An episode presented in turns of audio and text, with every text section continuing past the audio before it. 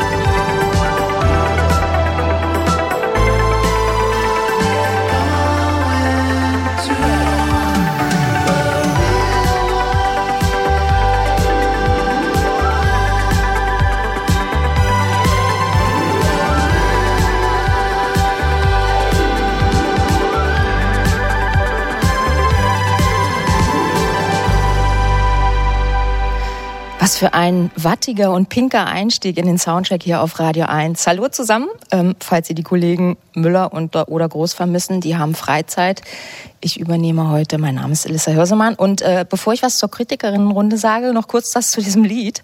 Das ist ein neuer von, Song von Tame Impala und wer hätte es gedacht, der ist zu finden auf dem neuen Soundtrack von, äh, zum Barbie-Film, der gestern ja angelaufen ist, von der Regisseurin Greta Gerwig die sonst ja eher so Independent Arthouse-Kino macht. Und ich glaube, genau aus dem Grund sollte man sich unbedingt diesen neuen Barbie-Film anschauen. Wie Barbie ihre Reise ins echte Leben macht und rausfindet, dass Menschen Probleme haben. Und nicht in einem Matriarchat, sondern, oh Schreck, in einem Patriarchat leben müssen. Das findet Ken natürlich ganz toll. Ähm, und der Soundtrack zum Barbie-Film, der ist äh, sehr hochkarätig besetzt, ähnlich wie der Film. Es gibt 16 tolle KünstlerInnen, die Songs beigesteuert haben. Liz Lizzo ist dabei, Nicki Minaj, Charlie XCX, Dua Lipa. Die meisten Lieder sind nur so um die 1,30 bis 2 Minuten, also gibt es kaum einen Ausreißer. Ich habe keine Ahnung, ob das was mit der Aufmerksamkeitsspanne von Barbie zu tun hat, obwohl ich da nichts unterstellen will. Ich würde eine Barbie nie unterschätzen, aber egal. Ich denke, der Film lohnt sich wirklich. Jetzt aber zum Soundcheck, dem Musiker-Kritikerinnen-Quartett auf Radio 1. Immer freitags werden hier vier Alben besprochen. Heute auch welche, die schon ein bisschen länger raus sind. Ähm, Hashtag Sommerloch. Ich freue mich sehr über unsere Runde heute. Jana Weiß vom Tagesspiegel ist dabei. Hallo. Hallo und willkommen im Matriarchat im Barbie-Film. ja, sehr gut. Dein Album ist ähm, das von Alice Phoebe Lou, Shelter, das wirst du nachher vorstellen. Claudia, ein, äh, Claudia Gerd von Radio 1 ist nach langer Babypause wieder zurück. Ähm, ich habe ihre klugen Gedanken hier an dieser Stelle sehr vermisst und uh. bin froh, dass du wieder da bist. Oh, jetzt werde ich rot. Dankeschön, danke, ich bin auch sehr gern da. Ähm, Claudia stellt uns nachher Aerobik, das neue Album, äh, vor. Das war auch schon Radio 1 Album der Woche. Ähm, die freie Musikjournalistin Christine Falk ist auch hier. Hallo. Guten Tag, hallo. Sie war vor zwei Wochen bei Blur im Wembley Stadion und ähm, mit diesem Album geht's auch los mit dem neuen neuen Album von Blur, The Ballad of Darren. Bitte schön, Christine. Genau, kommen wir nun zu einer Band, bei der gestandene BBC-Journalisten und äh, auch Kollegen von uns äh, im Studio tatsächlich anfangen zu weinen. Äh, es geht um das Comeback der Britpop-Legenden von Blur. Die sind nämlich nach acht Jahren Pause wieder da. Und genau genommen ist das jetzt auch schon die zweite Reunion, das zweite Comeback. Ähm, dieses letzte hier war aber ziemlich unverhofft, auch äh, für die Band selber tatsächlich. Äh, denn Ende letzten Jahres hat Damon Albarn ganz unverhofft die äh, Bandmitglieder Graham Coxon, Alex James und Dave Roundtree ähm, zusammengetrommelt und gesagt, er müsste mal mit ihnen sprechen. Ähm, und äh, was da kam, kann man sich vorstellen. Äh, es äh, war ein Studio gebucht, das von Damon Alban und sie haben einfach sich mal wieder an die Gitarren, Schlagzeug und Bass gestellt. So, jetzt also mit auf, ausverkauften Konzerten im legendären Wembley Stadion zurück vor zwei Wochen. Ähm, das war eine hochemotionale Angelegenheit. Ich äh, selber konnte auch am ersten Abend dabei sein. Am zweiten Abend stand Damon Alban weinend auf der Bühne, war komplett überwältigt von seinen Emotionen.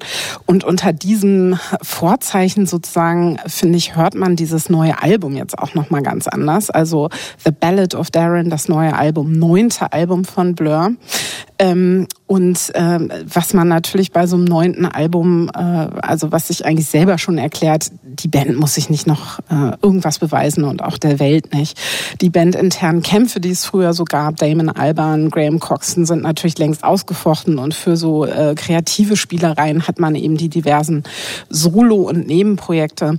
Und deswegen ist The Ballad of Darren so ein Middle-Age-Spaßprojekt, so eine lange aufgeschobene Herzensangelegenheit so ein bisschen in den Modus einmal noch mit den Jungs um die Häuser ziehen. Ähm, es gibt natürlich die guten alten Graham Coxon Gitarren, eingängig melancholische Happy Sad Hooks, wie sie wahrscheinlich nur Blur schreiben und so eine wohlige Britpop Klassentreffen Nostalgie. Insgesamt ist das Album tatsächlich sehr melancholisch geraten. Darüber werden wir wahrscheinlich noch reden, hoffe ich. Ähm, und das trifft eigentlich auch diese Stimmung in England wirklich wahnsinnig gut. Gerade hat man eben auch bei diesen Comeback Konzerten gesehen. Also die Leute Leute sehnen sich tatsächlich nach dieser 90er Jahre Nostalgie, nach dieser Aufbruchstimmung der 90er, ähm, nach diesem, ja, alles ist gut und man schaut halt nochmal zurück. Und ähm, in den Texten auf der neuen Platte geht es auch so ein bisschen in die Richtung, man reflektiert sehr viel, äh, da durchaus selbstkritisch, zum Beispiel im Song The Narcissist, den wir später noch hören werden, äh, denkt Damon Alban eben über sein früheres äh, Ego-Problem nach. Im Song Barbaric heißt es, I've lost a feeling that I never thought I'd lose, also so ein altes Gefühl, dem man da irgendwie nachjagt.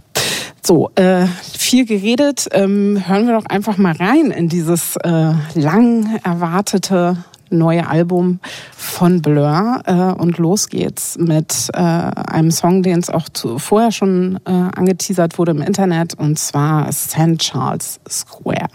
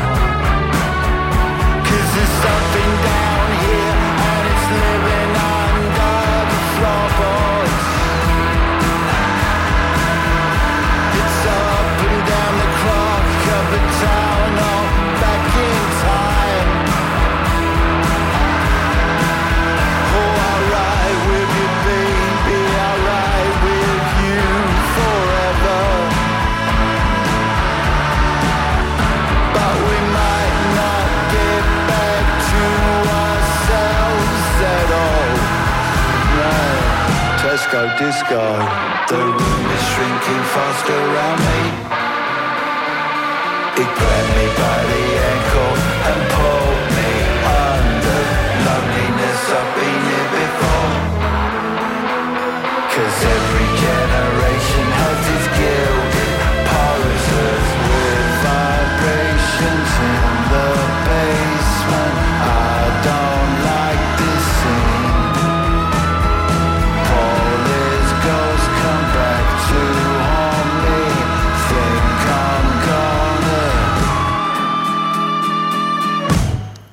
St. Charles Square von Blur von ihrem neuen Album The Ballad of Darren.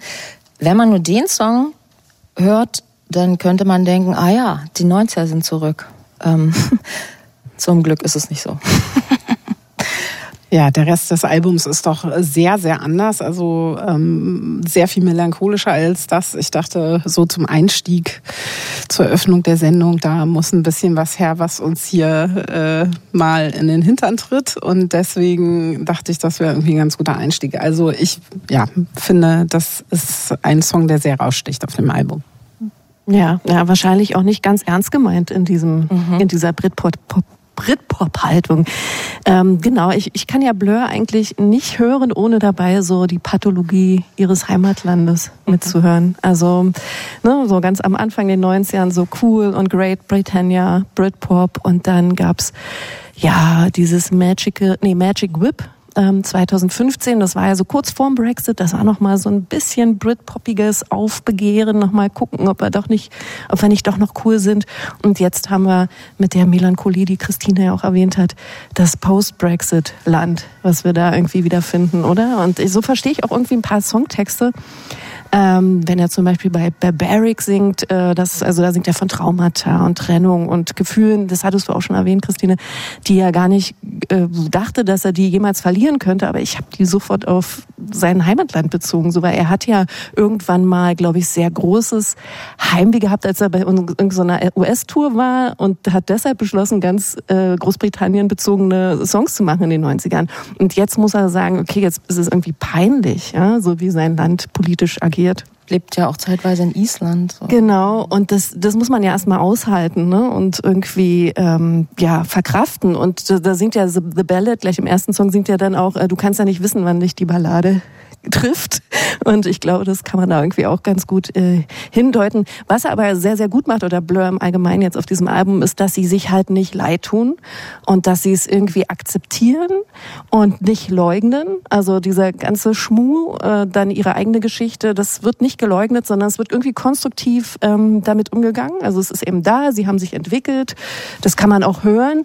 Und ähm, das ist so... Ähm, toll, dass sie das so machen, weil man dann deshalb überhaupt irgendwie gar äh, un, un, un, ohne Fremdscham mit mithören kann. Und ähm, genau, und einfach auch so ein, es ist ja auch irgendwie so ein bisschen realistisch und sie sind irgendwie milde mit sich, weil so wie in dem Song eben St. Äh, Charles Square, ähm, da singt er auch irgendwie, jede Generation hat seine Posers, die er irgendwie zu Unrecht anbietet. Also kann man schon mal machen, ist eben so, wenn man jung ist. Und das finde ich, ja, toll. Also schöner Rundumschlag. Ja, als wir vorhin vor der Tür standen, hatten wir kurz darüber geredet, dass im Gegensatz zu vielen Kollegen, äh, also die sich ja eben einfach anderweitig ausgetobt haben in ihren zahlreichen Nebenprojekten und sich einfach musikalisch immer weiterentwickelt haben. Und das ist ja irgendwie, deswegen kann man jetzt wahrscheinlich auch einfach so ein Album machen und kann einfach, also die, die, die müssen sich nichts mehr beweisen und äh, können eben einfach diese Stimmung aufgreifen. Und ich glaub, finde, das ist echt ganz gut gelungen. Wir hören jetzt erstmal noch einen Song von dem neuen Album, den schon angesprochenen Barbaric, den man natürlich auch total auf Blur beziehen könnte, auf das Bandgefüge.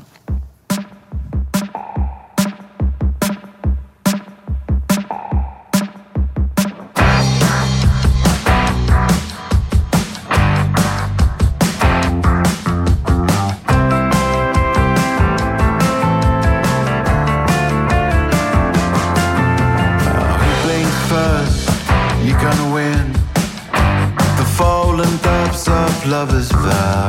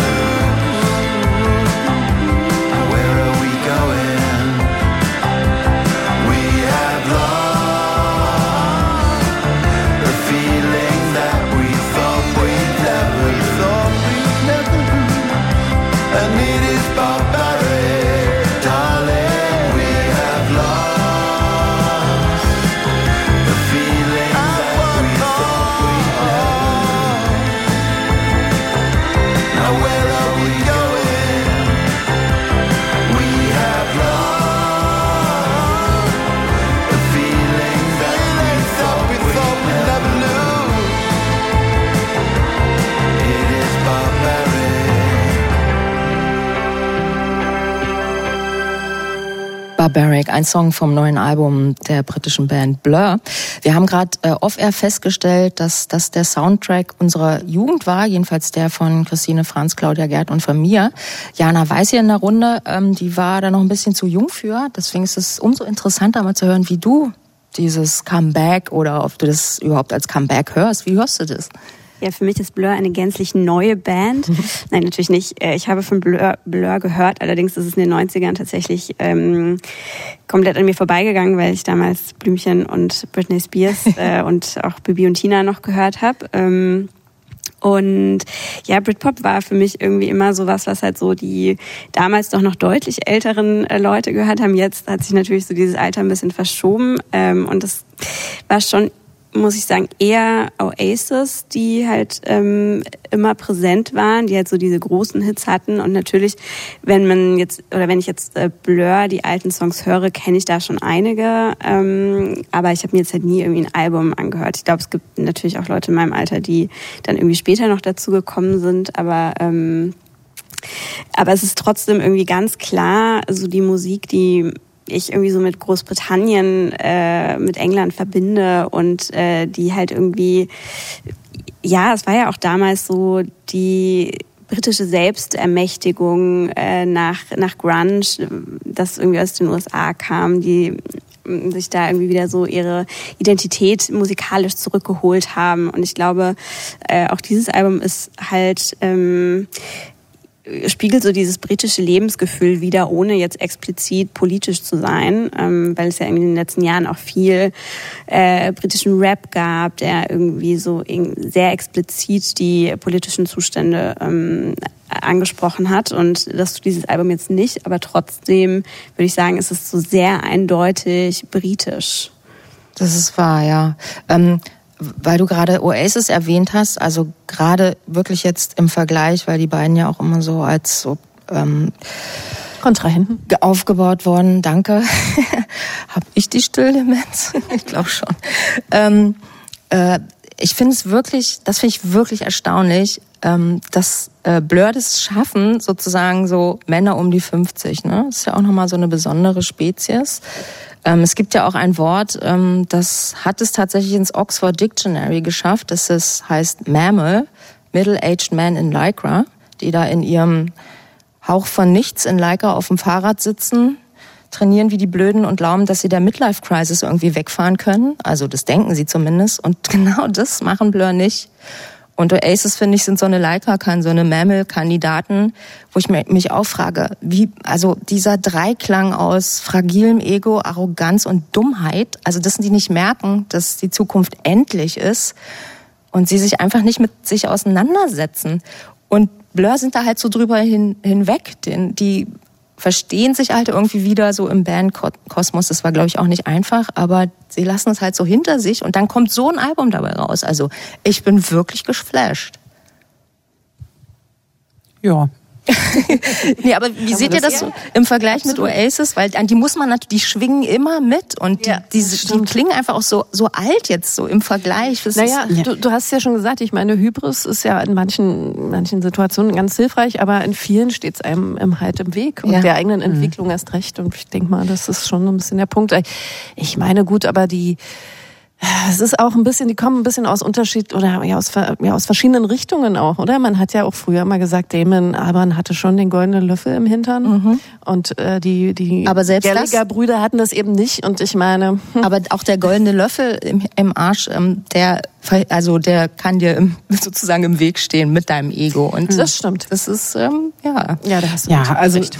es, es gab ja auch irgendwie im Vorfeld jetzt zu dem Album und zu den Wembley-Konzerten halt super viel Stänkerei irgendwie äh, auf Social Media, also vor allem auch von den Oasis-Fans tatsächlich, die dann eben so geschrieben haben, ja okay, zwei, zwei Abende in Wembley ist ja nett, aber wartet mal, bis die ähm, Oasis-Reunion kommt, wenn sie denn kommt. Also ich weiß nicht, ob die das nochmal auf die Kette kriegen und, und das war einfach glaube ich, so das Tollste an diesen Konzerten war wirklich zu sehen, also sie haben zum Teil auch Songs unterbrochen und äh, Damon Albarn und Graham Coxon, der Gitarrist, die eben lange zerstritten waren, auch lagen sich wirklich in den Armen und haben dann so gesagt, ey Leute, ihr müsst euch das mal kurz vorstellen, wir sind zusammen zur Schule gegangen äh, und jetzt stehen wir hier und spielen in Wembley, da wo Freddie Mercury schon auf der Bühne stand und so. Also die, die, die, die konnten es nicht glauben und sie hatten trotzdem, ähm, waren wahnsinnig humble und das also so sehr, haben das total genossen, waren sehr bescheiden und das ist ja was, das hatten die ja auch nicht immer, wenn man so diese frühen Blur-Konzerte sich da mal so erinnert. Äh, stimmt. Also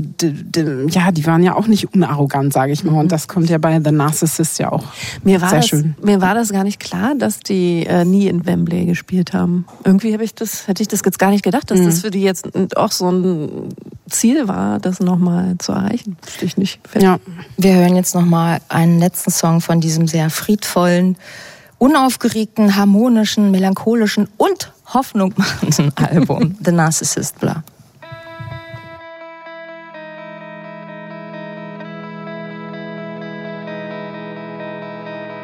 looked in the mirror. So many people standing there. I walked towards them into the floodlight.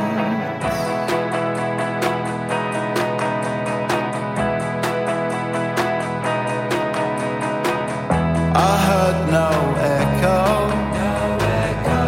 There was distortion everywhere.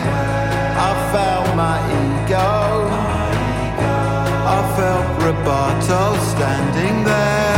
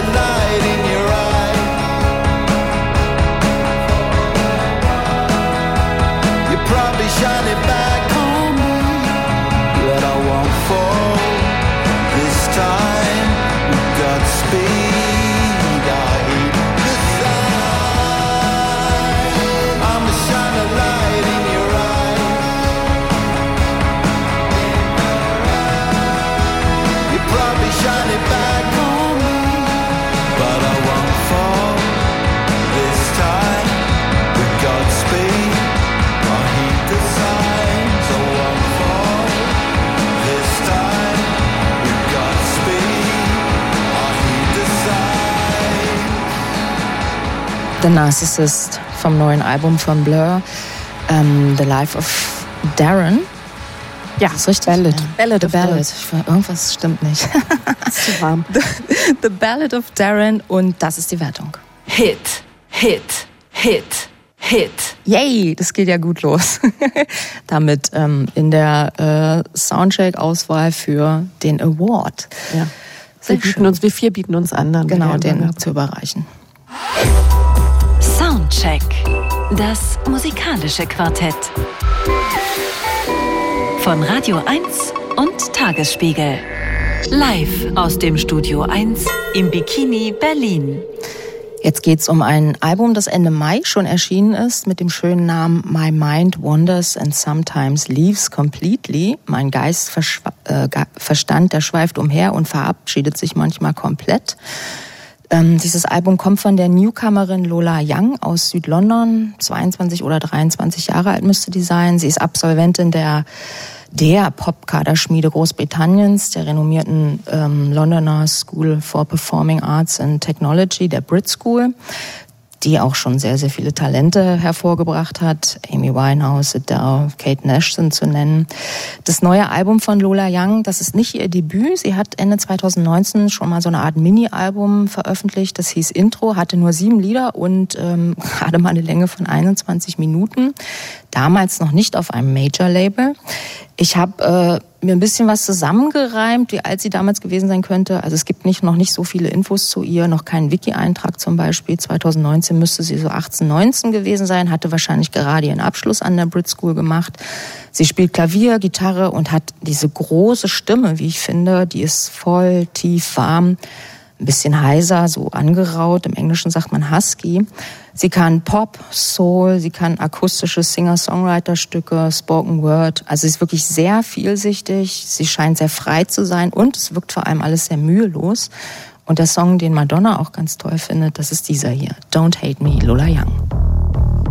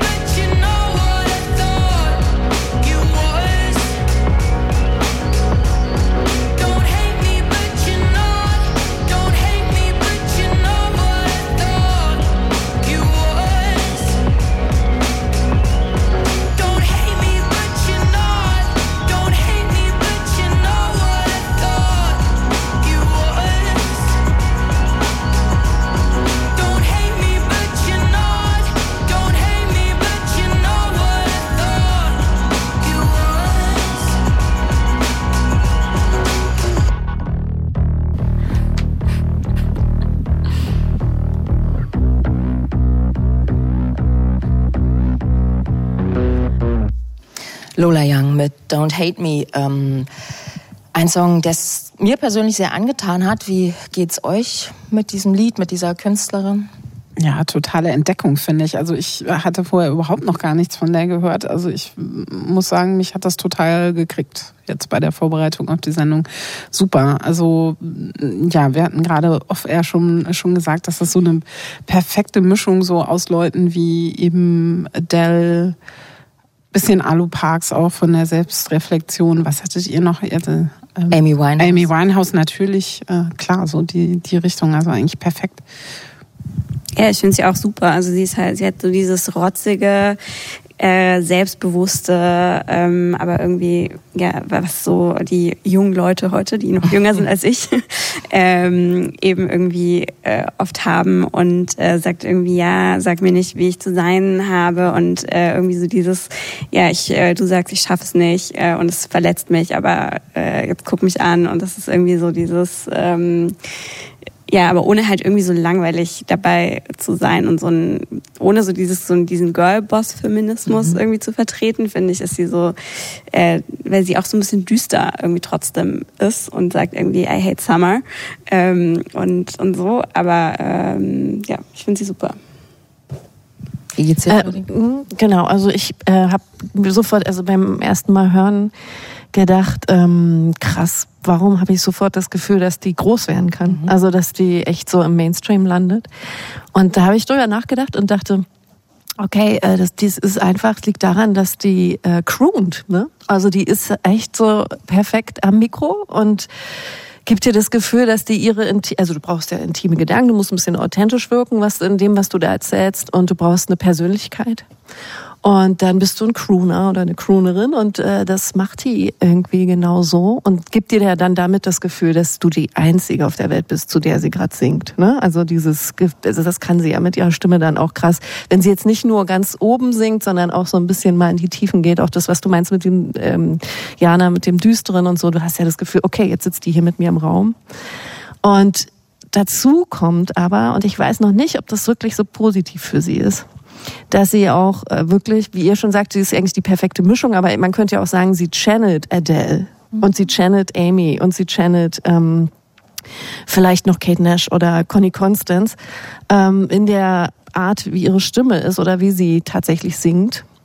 Und äh, damit hat man ja als Hörer sofort das Gefühl, dass man da schon was, be auf was Bekanntes trifft. Nee. Und das ist ja dann schon auch ein, das kann ein Fluch wie ein Segen sein, denke ich mal. Aber ich finde, sie hat trotzdem was sehr, sehr Eigenes. Also, ähm, also sie kommt, glaube ich, auch aus von so einer Stelle, ähm, wo Musik tatsächlich, wie so oft, ähm, so eine Art Therapie ist. Also sie hat äh, bekannt gegeben, das habe ich ähm, neulich erst gelesen, dass sie so eine schizoaffektive Störung hat. Ähm, also das heißt so, da gibt es so eine Parallelität äh, aus Psychose und Stimmungsschwankungen ähm, mit Symptomen von Schizophrenie. Also es ist wirklich ziemlich schlimm, wenn man das hat, glaube ich. Und die Musik gibt ja Halt. Und ich finde, das hört man. Also, dass ihr Musik nicht egal ist, dass sie zum Beispiel kein Produkt ist oder so, obwohl sie auch an der Brit School war.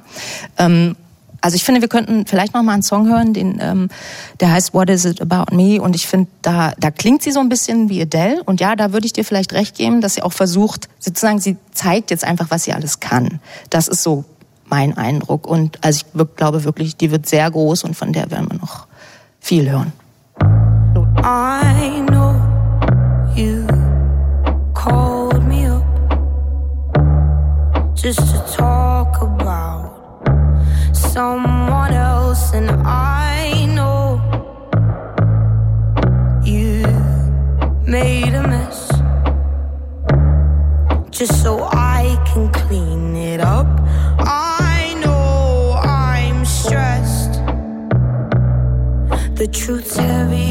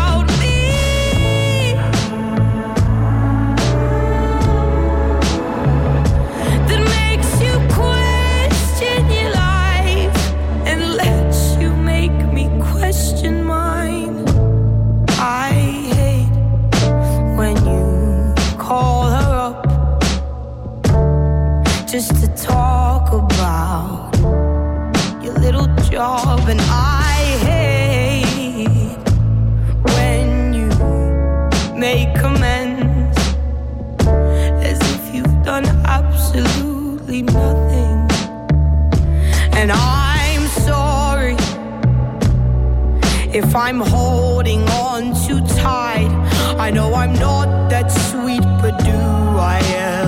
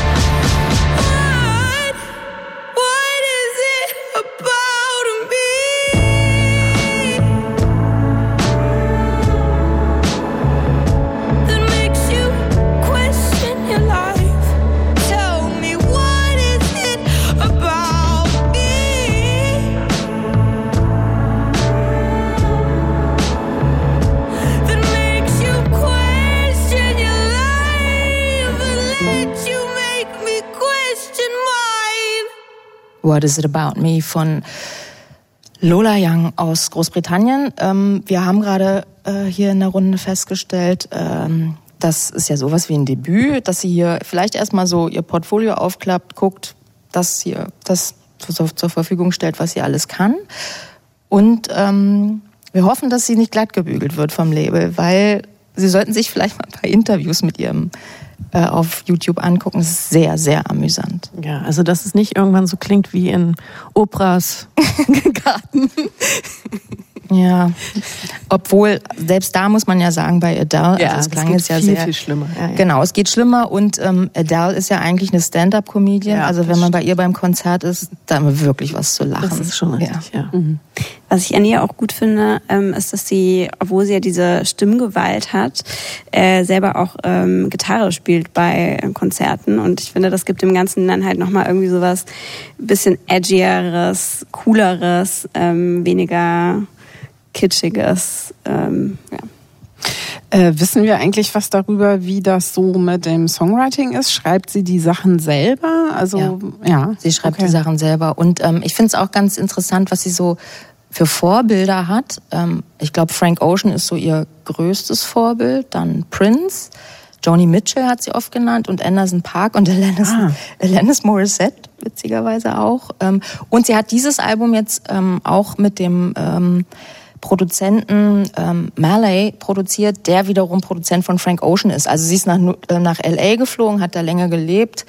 Und ich glaube, also die will wirklich was. Die will groß werden und die hat Ehrgeiz. Ähm, ja, und sie kommt ihrem Traum irgendwie so immer näher. Da haben ihr aber hier, aber äh, nicht hier in Großbritannien, aber auch schon ein paar Leute, die die die Türen aufgeschlossen, nehme ich mal an, oder?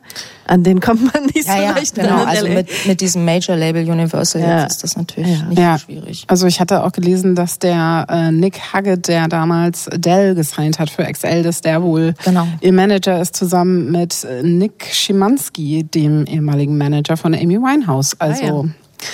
Da haben Leute was ähnliches gesehen wie du. Ja, und ähm, nochmal zurückzukommen auf, ähm, auf die Texte, äh, das finde ich halt auch gut. Und da, da bin ich wirklich, ähm, da bin ich dieser Generation von jungen Frauen sehr, sehr dankbar dafür, dass die, äh, also so jemand wie Alo Parks zum Beispiel auch, ähm, dass die im Prinzip so eine Art, äh, wie nennt man das, autofiktionales Schreiben betreiben und so ihre vermeintlichen Schwächen so nach außen kehren. Also im Prinzip haben die sind die schon sehr viel weiter als alle Oasis dieser Welt, weil sie halt reflektieren und dann damit umgehen. Und ähm, das bringt halt auch so viel, glaube ich, wenn andere Menschen das hören, dass man so denkt, ah ja, Leute haben auch Probleme. Das, also ich finde es wirklich, das, ähm, das macht was, wenn Texte von jungen KünstlerInnen halt nicht so Ja. Belanglos sind. Natürlich macht das was, aber ähm, dass sie sich da was trauen. Ja, und ich Ja. glaube auch, dass sie äh, eine gute Mischung hat aus so sehr konkreten Texten. Weil sie jetzt sagt irgendwie Annabelle's House oder dann singt sie irgendwie I almost woke up Mom and David. Äh, und David weiß man ja nicht, wer das ist, aber so wahrscheinlich irgendwie ihr Stiefvater oder so. Ähm, und aber halt trotzdem irgendwie so sehr allgemeingültigen Texten, die man irgendwie gut auf sich auch beziehen kann. Ja, also hier zum Beispiel im Song Revolve, da gibt es so eine schöne äh, Zeile, die heißt I'm a bit miserable, but I thought that was part of the deal. Ja. Es war nicht in dem Song auch, dass sie äh, über einen Menschen singt, in den sie verliebt ist. Und der hätte ihr aber gesagt, es wird sowieso nichts mit deiner Musikkarriere. Und ich fand das so Ja. mutig, in diesem Album diesen Satz zu platzieren und dass sie da natürlich dran geknabbert hat und sich trotzdem mit dem Menschen ja noch irgendwie ähm, umgeben hat und so. Ja, das ist schon, das stimmt, das, da stolpert man drüber und, und findet das gut, dass die Texte so konkret dann an dieser Stelle sind. Das stimmt. Okay, dann hören wir jetzt noch den schon angesprochenen Song Annabelle's House, Lola Young.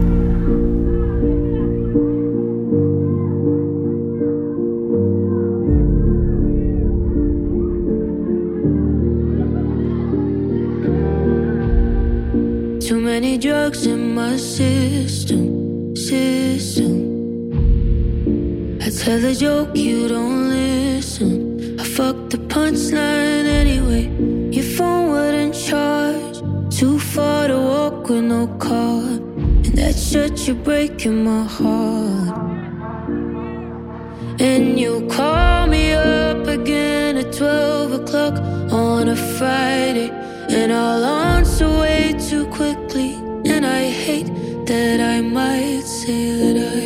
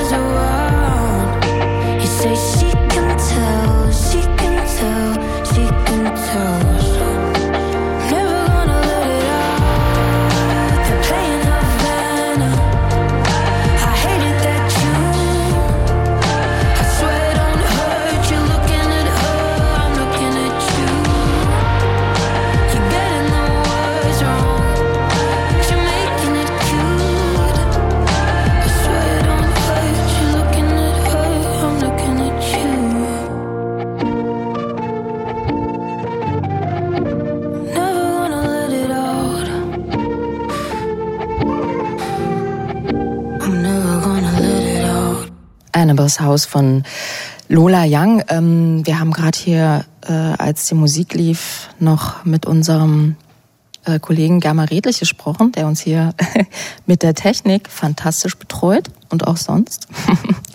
ähm, und er meinte, er musste an die Sleaford Mods denken.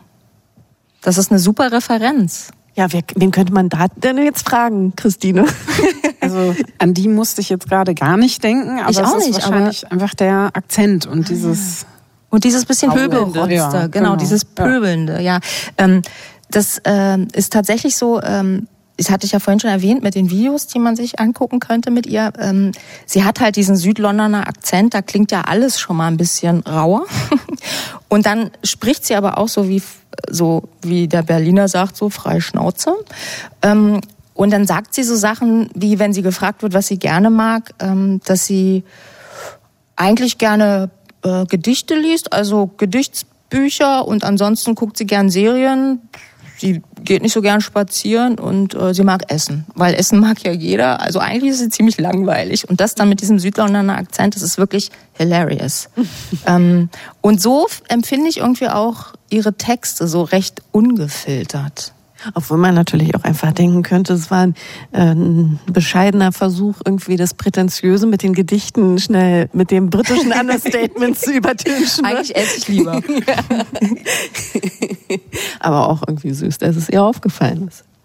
Ja, aber ich finde es äh, trotzdem spannend, dass so jemand dann eben von dieser Brit School kommt. Klar, also ähm, viele andere Kolleginnen und Kollegen, die da auch herkommen, aber ähm, ja, also weiß ich nicht, kann man das an der Schule lernen? Ist die, ist die einfach genial? Lustigerweise- hat sie da mitgenommen?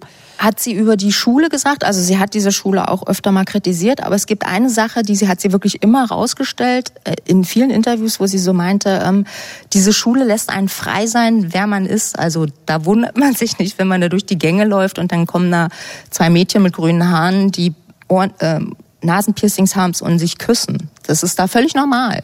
Und ähm, die lassen einen mit allem da sehr, sehr frei sein. Und ja, das hilft ja immer sehr. Das stimmt. Ja, also an der Brit School wundert man sich über wenig. Die Leute dürfen da einfach sein.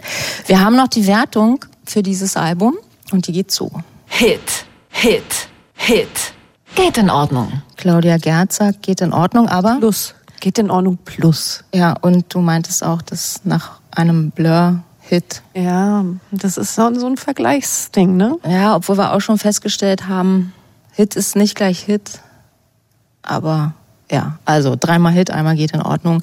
Und Lola Young wird mal ähm, Big Cheese werden, oder? Denk schon. Ja. Ähm, Naja, wir sind dabei gewesen. Ja, leider ja nicht. Sie hat schon in Berlin gespielt. Das haben wir verpasst.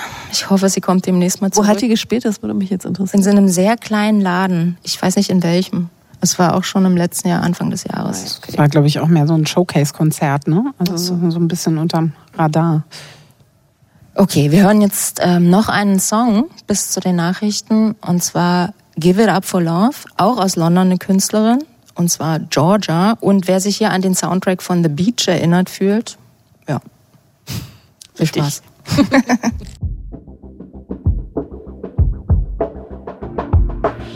If not for us, I would keep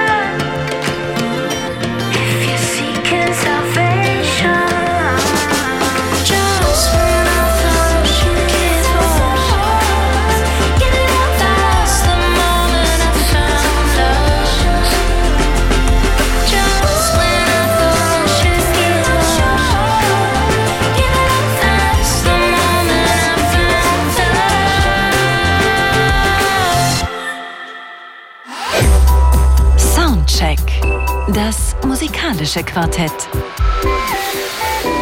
Von Radio 1 und Tagesspiegel. Live aus dem Studio 1 im Bikini Berlin. Wo es heute Abend schon 27 Grad sind. Schön, ja, schönen Abend noch.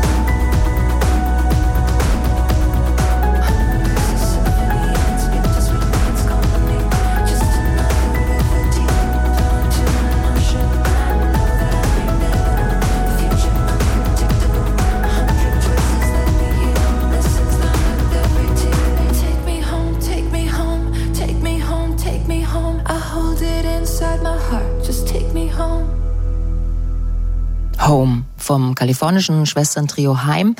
Ein Song, der auch auf dem neuen Soundtrack des Barbie-Films zu finden ist. Hallo nochmal zum Soundtrack hier auf Radio 1. Ähm, Christine Franz, Jana Weiß und Claudia Gerd. Wir diskutieren hier heute über vier Alben und jetzt geht's weiter mit einem Album, das vor 14 Tagen oder so rausgekommen ist. Und zwar von Aerobik und das Album heißt Nummer zwei. Bitte schön, Claudia. Nummer zwei. Genau, ähm, ja. Äh, kleine Einleitung von, für Aerobik. Äh, ist eigentlich ziemlich schwer, weil wenn man jetzt alles aufzählen würde, was der gemacht hat, dann sitzen wir übermorgen noch hier. Ich glaube, ich wäre schneller, wenn ich sagen würde, was er nicht gemacht hat. Ein Album mit Jay-Z. Fertig. Noch nicht. genau. Nein, ähm, also seit 97 ungefähr, glaube ich, tritt der ähm, Carsten Meyer als Aerobik auf. Schon allein der Name ist ja genial. Und er kann einfach ähm, so eine Bühne ganz allein ausfüllen mit so einem Berg aus äh, Samplern und Synthesizern und äh, ja, der unterhält dann da mit der besten funky Disco-Musik, ja, die es eigentlich nirgendwo anders gibt. Also kann man überhaupt nicht so richtig vergleichen, finde ich. Und gemeinhin gibt es deine Musik auch gar nicht auf Tonträgern, denn ähm, ja, er ist eigentlich so ein Party-Live-Musik-Löwe, würde ich jetzt mal sagen. Und deshalb ist es eigentlich sehr erstaunlich, dass wir nun äh, über dieses Album reden können. Weniger erstaunlich ist, äh, dass es das erste Soloalbum seit 25 Jahren ist. Sein erstes namens Aerosound kam 1998 raus. Dazwischen gab es aber irre, irre, irre viel Musik äh, mit, ja, weiß ich nicht, verschiedenen Leuten, Theaterproduktionen, für Filmproduktionen wie der, der Tatortreiniger, Stromberg, Fraktus oder, oder, oder. Und vor allem gab es natürlich drei Alben, kongenial mit DJ Kotze und Cosmic DJ als International Pony. Und mit Studio Braun, ja, da hat er dann auch nicht nur äh, Fraktus und Theater gemacht, sondern natürlich mit Jacques Palminger auch noch das Album Songs äh, for Joy und auf dem ist der absolut schöne Song Wann strahlst du? Für mich einer der größten Hits. noch mehr Leute aber finden Easy Mobisi von Aerobic äh, sei der größte Hit und äh, noch viel, viel mehr begeistern sich natürlich für Urlaub in Italien. So, ein Song, den es bezeichnenderweise nur als Live-Version gibt mit so einem Chor aus dem Publikum, weil ja diese Live-Atmosphäre, der Konterpart des Publikums, das ist das, was Aerobik am meisten stimuliert. Ein bisschen Konterpart hat er sich dann auch ins Studio geholt bei der Entstehung seines neuen Albums in Form von Feature-Gästen. Ähm, der Berliner Elektroproduzent Sirius Mo war da an einigen Stücken beteiligt. Dann Nicola Rost von Laing war dabei, sowie der Rapper ähm, Luis Baltes. Und vor allem auch die wunderbare, einzigartige Sophia Kennedy. Und die hören wir gleich im folgenden Stück mit dem ebenso wunderbaren Titel Synesthesie.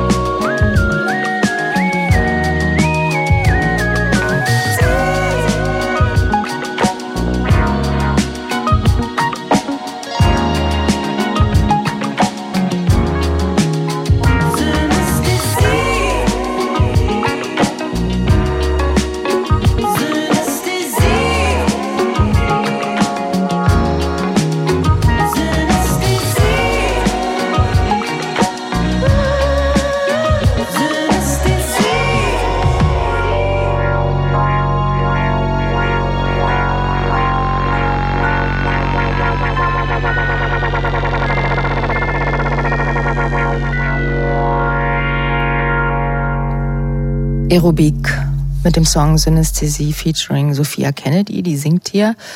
Und ähm, wir haben hier eine Synästhetikerin in der Runde.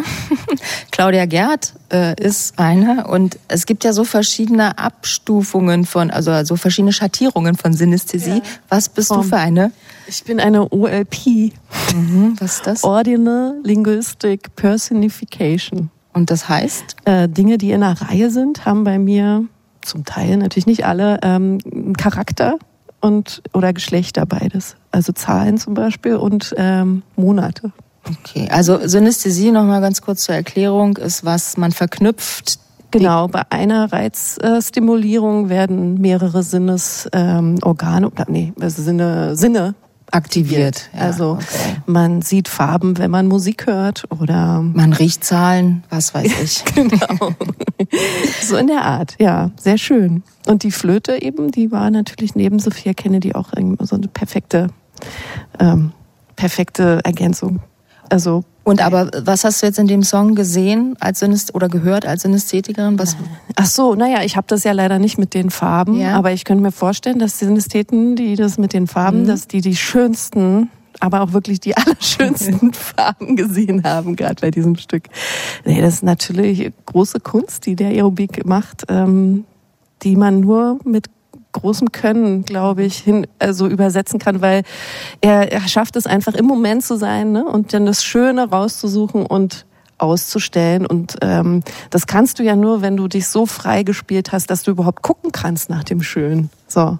Und dann dafür musst du was können. Und das hat er einfach. Und da, da geht's nicht um Perfektion und äh, alles, also an der Musik ewig herumzutüfteln, bis da irgendwie alles glatt ist, sondern ähm, na, das geht da um Gespür, glaube ich. Und äh, wie so ein Jazzer eigentlich um Improvisationstalent. So. Ähm, es, ihm wird ja oft dieses olle Wort Easy Listening auch entgegengeschmissen, wo ich so denke, ja, aber musst du erst mal hinkriegen, so Ja. mit Hir- Herz und Hirn, wie er das macht. Ähm, ist tatsächlich eine große Kunst. Ich habe ihn einmal live gesehen, ich kann mich leider nicht mehr so richtig erinnern. Ich bedauere es sehr, dass ich jetzt nicht in Weißensee, der hat zwei Abende in Weißensee gespielt vor gut einer Woche. Da war ich leider nicht da. Ich hätte es so gerne gesehen, weil das müssen wirklich richtige Happenings sein im Sinne von, die Leute vergessen sich da, er auf der Bühne sowieso. Ähm, also ja, ich glaube, Aerobik live zu erleben ist nochmal eine ganz andere Nummer. Also ich fand das jetzt auch als ersten äh, Track, den du rausgesucht hast, Claudia, total super. Ich muss aber trotzdem sagen, also wenn es so in diese Richtung geht, finde ich es auch grandios. Wenn es dann aber eher so Richtung, ich sag mal, äh, Studio Braun, ich bin großer Fan, aber wenn es dann so inhaltlich von den Texten her so in diese Richtung geht, also ich frage mich halt dann manchmal irgendwie, wie ist denn das so Pop und ähm, Humor? Also ich bin, ja, ich, Meinst du also jetzt das- Rave Dave, oder? zum Beispiel oder äh, ist Riding Low, wo es dann um diese äh, Fahrradsache da geht. Also ja, das ist schon irgendwie ganz cute so, aber ähm, ja, ich bin mir da nicht so so sicher. Also diese Richtung toll, so, aber für mich fällt das Album dann da auch so ein bisschen so äh, auseinander. Und wie gesagt, also du hast es vorhin schon gesagt, ähm, Musik für Fraktus gemacht. Also das ist ja natürlich der beste deutsche Musikfilm aller Zeiten. Ja. Das ist ja ganz klar. Aber also Naja, ja, aber findest du nicht, dass das einfach so eine gewisse Schrulligkeit hat, äh, die, die er einfach mit sich bringt, weil er so, naja, er, er orientiert sich ja an niemanden und an keiner, keinem Trend oder irgendwie so und schafft es dann trotzdem irgendwie in einem angesagten Club oder so die Leute da, die Hipster zum Tanzen zu bringen und die eigentlich total. normalerweise total trendkonform oder so vielleicht sind. Und ähm, da weiß ich nicht, das ist einfach so ein bei sich sein. Und nee, absolut. Also musikalisch finde ich das auch. Also ja, aber dazu gehört vielleicht dann total, so, ne? so diese Schrulle, oder? Das ist dann so ein, ja, weiß ich Aber nicht. also ich, ich persönlich verstehe, was Christine meint, weil ähm, ich finde diesen Humor auch so, ich denke so, ja, Humor ist, wenn Leute vielleicht lachen. Also ich finde es auch nicht lustig, habe aber auch so mit Hamburger Humor so ein bisschen mein, schon mein eigen. ja, ist schon Ja, ja. sehr eigen und ähm, mir ging das genauso. Sobald dieser Humor da irgendwie ins Spiel kommt auf dem Album, da war ich auch so, ah nee, bitte nicht, bitte nicht. Da bin ich nicht so empfindlich. Jana, was sagst du? Ich mag so Spaßmusik auch gar nicht, ähm, leider. Und äh, ja, äh, ich, ähm, glaube aber gar nicht, dass das so was Außergewöhnliches ist, auch ehrlich gesagt, dass man da irgendwie mit so Spaßmusik äh, Hipster zum Tanzen bringt, weil das irgendwie gerade so in die Richtung Italo-Pop ja in den letzten Jahren immer wieder irgendwie so Bands gab, Crucci Gang oder äh, hier Roy Bianco und die Abruzzati Boys, ähm, die irgendwie so Italo-Schlager machen und ähm, Aber Spaßmusik klingt irgendwie so negativ, weil Spaßmusik ist eine große Kunst. Ich glaube aber auch, dass die, die du aufgezählt hast, also die würden, die, ich glaube, die beneiden Aerobik um seine Reputation. Also ich glaube, die ist noch ein Unterschied. Aber Ja, ja, auf Nur jeden, auf jeden Fall. Äh, Aber ich glaube halt trotzdem, dass es halt irgendwie, ähm, also dass die Berliner Hipster vielleicht gar nicht so ernst sind oder so schwer aus der Ecke zu locken sind, wie, wie man vielleicht denken würde. Ähm, und Klar, Aerobik macht es ja auch schon viel länger, äh, natürlich. Ähm, und er macht nicht nur Spaßmusik, aber ich finde, es gibt eben schon, also auf diesem Album jetzt auch so ein paar Lieder, die schon sehr ulkig sind. Aber das ist, also so wie er das schafft, also besonders live, ich finde, es ist, das ist wirklich ein Talent. Das Talent, das ähm, haben die wenigsten. Ja, weil ich finde, er wirkt selbst als an sich als Charakter überhaupt nicht unbeschwert oder irgendwie so wie so ein Easy Mind.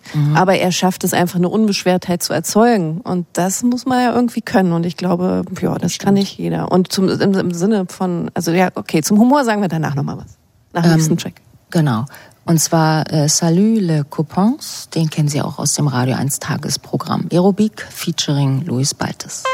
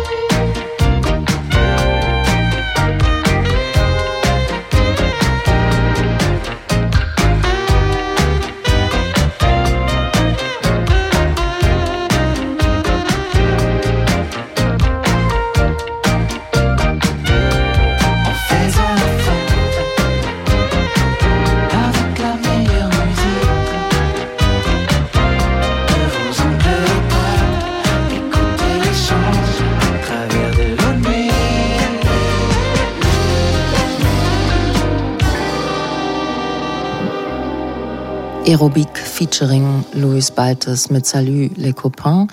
Ähm, wir haben ja gerade schon drüber geredet, dass er halt nicht nur diese Art Easy Listening macht, was ich wirklich überhaupt nicht abfällig meine, den Begriff. Ähm, der hat auch viel fürs Theater geschrieben, Musik und fürs Fernsehen äh, komponiert, zum Beispiel für die TV-Serie ähm, Der Tatortreiniger. Das ist auch ein sehr schöner Soundtrack. Er hat sogar mal was für den NDR Tatort gemacht. Ähm, den müsste ich jetzt eigentlich noch mal gucken und dann aber eher die Musik hören. Er hat lustigerweise fiel mir äh, ein, äh, auch für Polak, äh, für dessen Podcast, glaube ich, Ah, die Musik okay. gemacht. Und weil er irgendwie immer Probleme hat damit, dass er seine Musik zur Verfügung stellt und die aber nie bei der GEMA landet, hat er den Song bei der GEMA anmelden genannt. Witzig. Ja, das ist dann Humor, den verstehe ich. Ja, und für mich ist der größte humoristische Moment eigentlich ähm, der, der, der Song Zukunftsmusik. Mhm. Weil während alle über die KI reden, holt er das analogste Instrument raus. Und nennt es Zukunftsmusik. Und das ist die Blockflöte. Ja, super. Also, das ist schon mein Humor, muss ich sagen. Das, also, ja. Da, da komme ich mit. Mein großer Traum ist ja auch mal so eine äh, Sendung nur mit Flötentracks zu machen. Oh, ich die, auch. Flöte, die Flöte Habe ich mal Pop. gemacht. Also, Habe ich schon gemacht. Echt, ja? Ja. Hm? Äh, Eine Tanzhalle habe ich der Flöte gewidmet. schön. Mhm, wer war Also da das- so dabei? Vornehmlich natürlich Soulstücke mit, mit, mit Flöte ist gar nicht so schwer zu finden, aber natürlich toll. Hm, Lizzo ist ja auch Lizzo. große Flötistin. Ja. Äh, wir wollten über irgendwas reden. Ich habe es natürlich schon wieder vergessen, während die Musik lief. Ähm, über den Humor. Haben wir uns ein bisschen Nee. gestritten. Die Texte, genau. Ja, Ach. also Hitsong, da heißt es, ein Bass muss sein wie ein Gummiband, das man zwischen den Fingern spannt. Das fand ich wieder ganz gut, Ja. weil es so offensichtlich ist. Äh, ja, also ich weiß nicht. So, ich bin da immer noch nicht so überzeugt. Aber wenn er dann so ehrlich ist, auch bei Urlaub in Italien und sagt, ja, 1974, so ehrlich muss ich mit euch sein.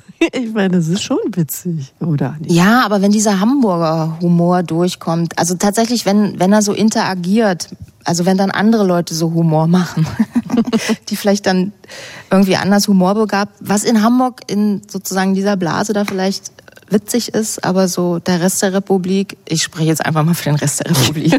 ist so, ja, also das, ich kann es irgendwie nachvollziehen, was du meinst, Christina. Naja, und ich frage mich auch, ob es nicht von den Songs irgendwie ein bisschen was wegnimmt, weil also der Witz ist dann vielleicht auch irgendwann so ein bisschen auserzählt und ob es dann irgendwie nicht so, also der Musik abträglich ist, weil eigentlich ist das ja genial. So. Ja, genial. Ja, das stört ihn vielleicht dann. Ist Ah. schon wieder zu, zu lupenrein. Ach so, so ein muss Bruch dann- meinst du, Ja. ne? Das ist so, so wie der Mensch eben auch ist, ne? Nicht fehlerfrei. Ja. Hm, Okay. Ja, wir können ja noch mal einen letzten Song hören, ähm, und zwar den Flötensong. Der ist sehr kurz, aber Der gut. ist sehr kurz, genau, Also aber ich der begrüße das sehr. äh, der geht natürlich dann den nächsten Song, in, dann in den nächsten Song über. Das heißt, wir heißen, äh, hören jetzt eigentlich zwei Songs, nämlich Zukunftsmusik mit den Flöten und danach Riding Low direkt im Anschluss. Sie werden den Übergang gar nicht merken. Great.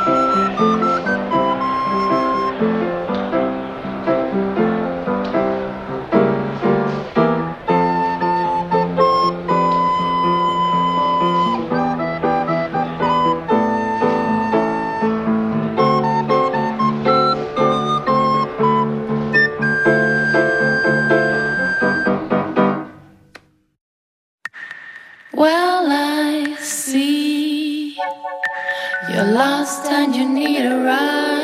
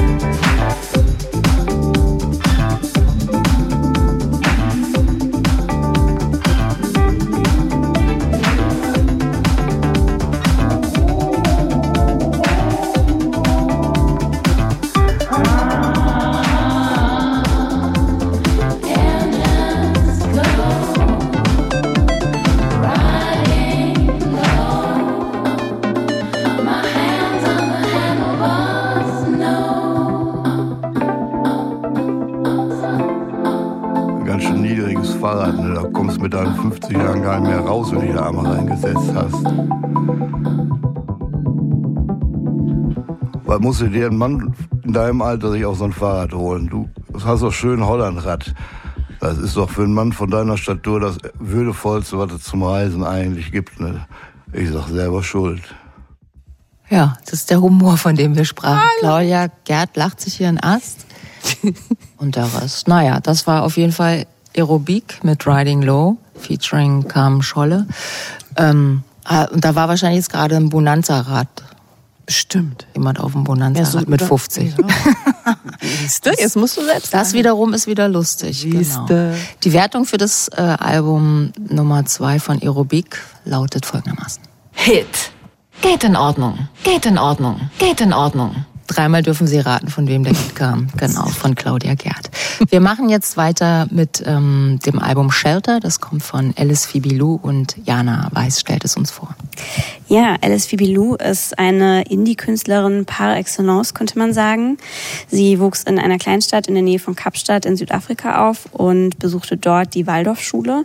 Ihre Eltern sind Dokumentarfilmer. Sie hatte Pianounterricht und hat sich das Gitarrespielen selbst beigebracht. 2013 zog sie dann direkt nach ihrem Schulabschluss nach Berlin und verdiente hier erstmal ihr Geld ähm, als Feuertänzerin. Weil das aber nicht so lukrativ war, versuchte sie es dann mit Straßenmusik. Und das klappte auch ganz gut. Äh, zunächst habe sie nur Musik gemacht, um ihre Miete zu bezahlen, sagt sie. Und schnell wurde aus dem Mittel zum Zweck dann aber mehr. Zu ihren Auftritten im Mauerpark oder in der Warschauer Straße kamen viele Leute und die Videos zu ihren Songs She oder Berlin Blues ähm, bekamen auf YouTube Millionen Klicks. Das äh, bemerkten dann auch einige größere Labels, die sie unter Vertrag nehmen wollten. Aber Alice Bibelou lehnte ab, weil sie sich von der Major-Musikindustrie nicht in ihrer künstlerischen Freiheit einschränken lassen wollte und ähm, ja, lieber unabhängig bleiben wollte. Ihr erstes Album Orbit veröffentlichte sie dann 2016 auch über ihr eigenes Independent-Label und ähm, geschadet zu haben scheint ihr diese Entscheidung nicht. Sie war seitdem auf Tour in Europa, in den USA und spielte in Südafrika zum Beispiel als Vorband von Rodriguez. Um ganz den Rücken gekehrt hat sie ihren Wurzeln dabei nie. Sie spielt noch immer ab und zu in Berlin als Straßenmusikerin. Jüngst zum Beispiel ähm, ist sie im Treptower Park aufgetreten und ähm, ja, außerdem hat sie vier weitere Alben rausgebracht, zuletzt Shelter, das ist am 7. Juli erschienen. Und äh, Shelter, was zu Deutsch etwa Unterschlupf oder Zuflucht bedeutet, ähm, bezieht sich auf ein einschneidendes Erlebnis, das Lou zur Entstehungszeit der Platte ereilte. Sie musste nämlich innerhalb eines Monats aus ihrer Wohnung raus und etwas Neues finden. Und ja, wer in Berlin in letzter Zeit mal eine Wohnung suchen musste, kann sicher nachvollziehen, dass das ein traumatisches Erlebnis sein kann. Es geht auf dem Album nun aber nicht um Gentrifizierung, Obdachlosigkeit oder trautes Heim. Ähm, Alice Fibilou hat ihren Zufluchtsort praktischerweise dort gefunden, wo sie es nie weit hat, in sich selbst.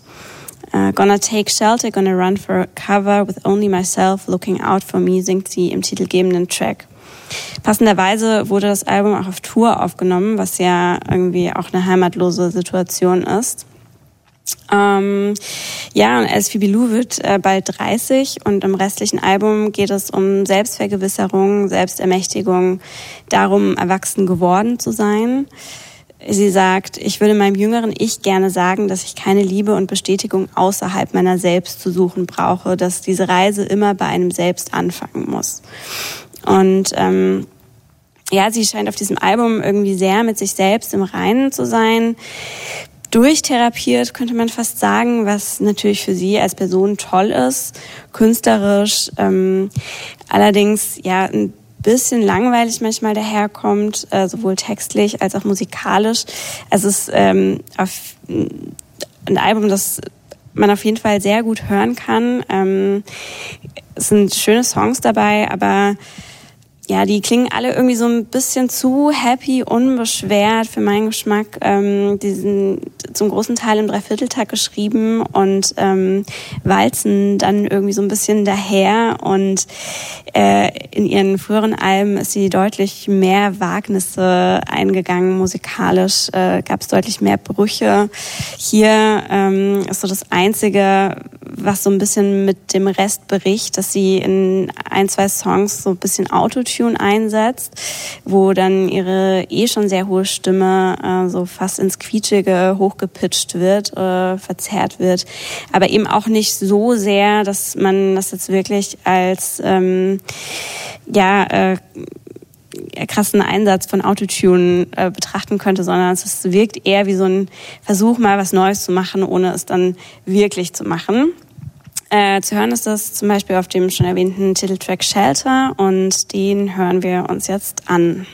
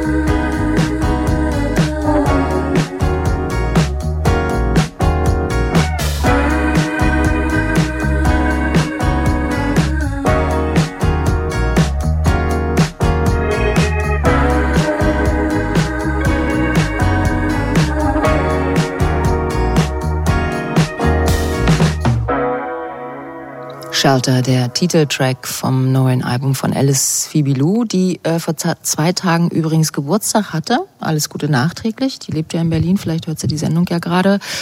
Äh, 30 ist sie geworden. Von hier an geht's bergauf, würde ich sagen. ähm, ja, Jana, du hast gerade gesagt, dass du das Album eher so als ein bisschen einförmig äh, empfindest, viel Dreivierteltakt, viel Geschunkel. Äh, ich fand das eigentlich ganz, an, finde das eigentlich ganz angenehm, dieses Geschunkel. Drei Viertel ist dann auch sechs Achtel, oder? Liebe im sechs Achtel. Deine, muss ja gleich Schneider denken. ähm, Ja, nee, ich, ich kann, ihr könnt auch erst, ihr könnt auch. Ja, also pff, das ist so nett.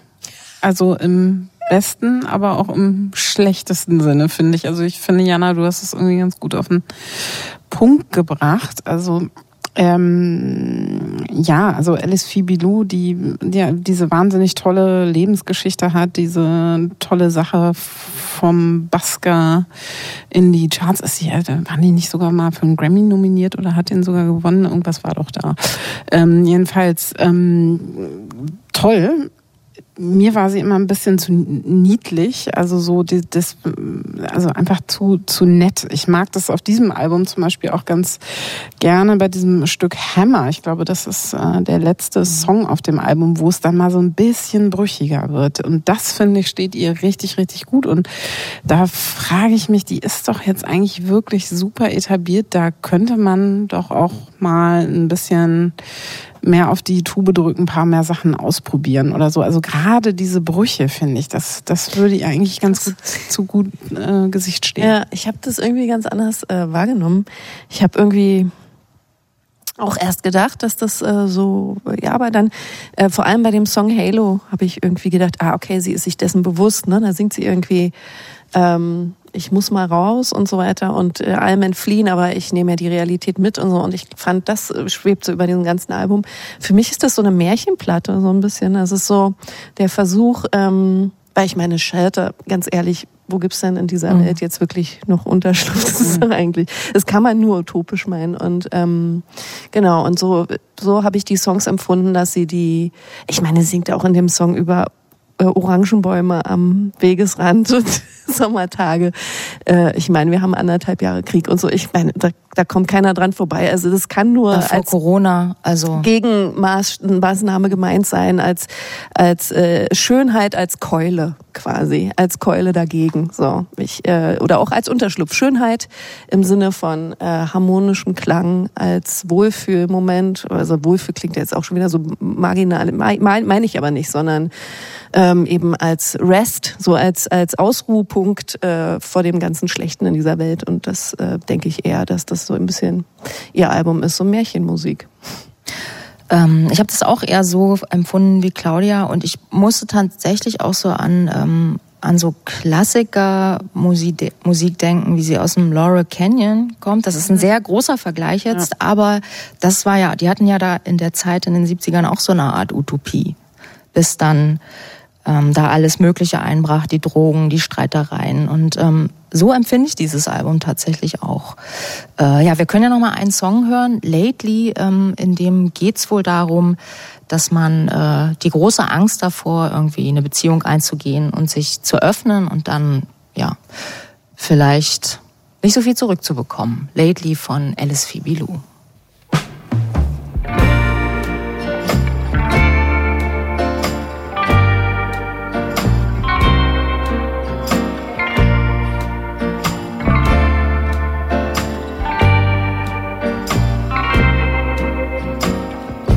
I find it hard to let myself be. Been trying far too hard to make you see what I've got going on. So you can make your mind up if you show me your cards.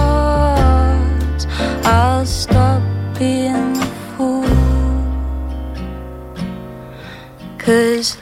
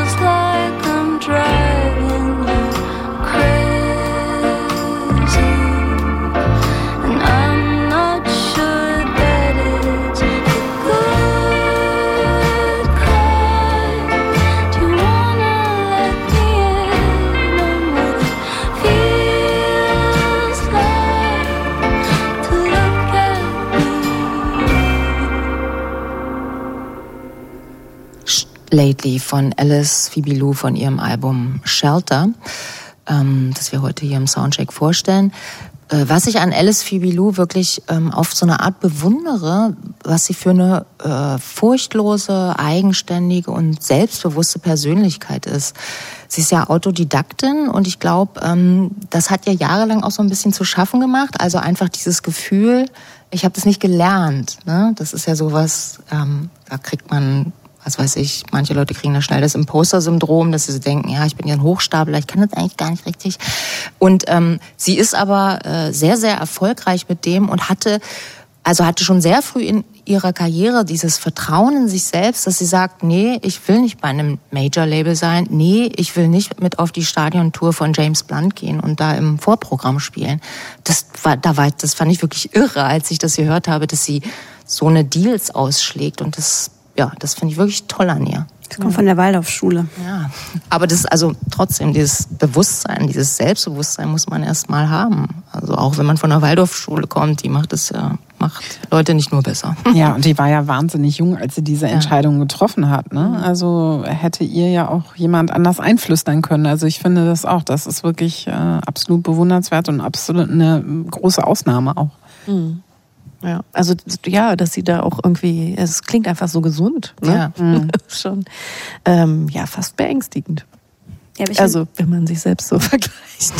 Aber ich finde, das ist auch so ein bisschen das, was mich, glaube ich, an ihr stört, dass das alles irgendwie zu gesund wirkt. Also Oh, okay. mir fehlen bei ihr halt so ein bisschen diese, ja, dieses Hadern mit sich selbst und die großen Selbstzweifel und die Abgründe. Bei Das- Jana muss man leiden, damit man Kunst macht. Ich hasse gute Laune. Gute Laune hat sie ja gar nicht. Also finde ich nicht, dass sie gute Laune verbreitet so. Nee.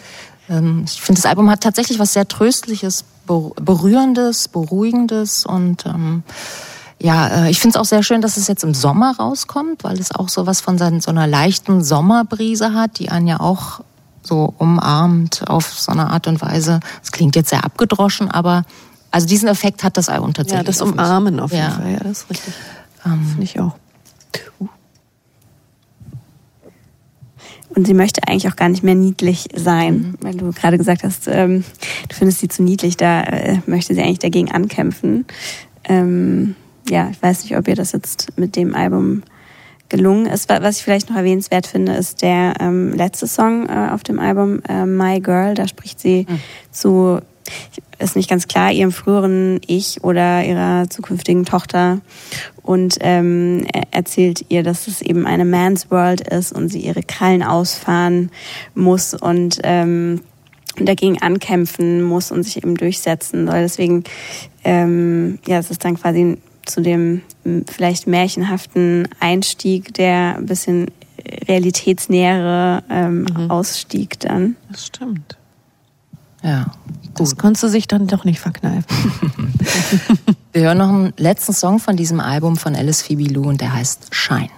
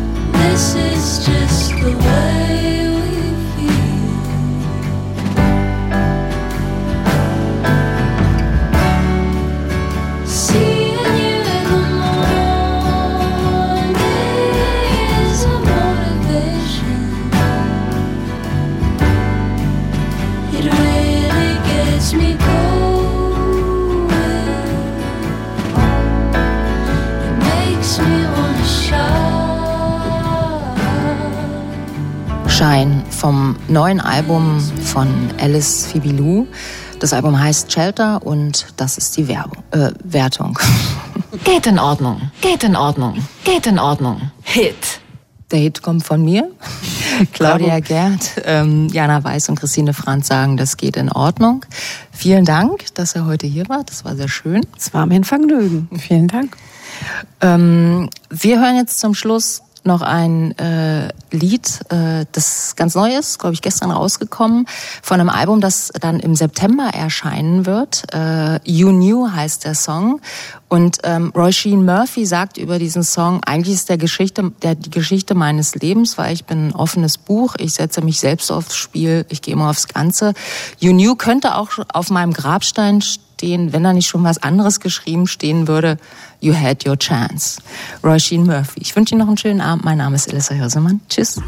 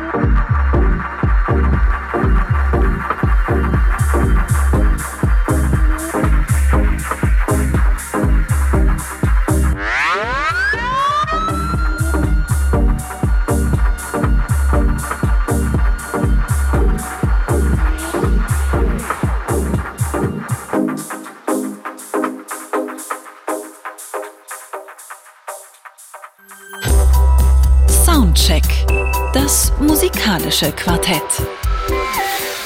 Freitags ab 21 Uhr auf Radio 1.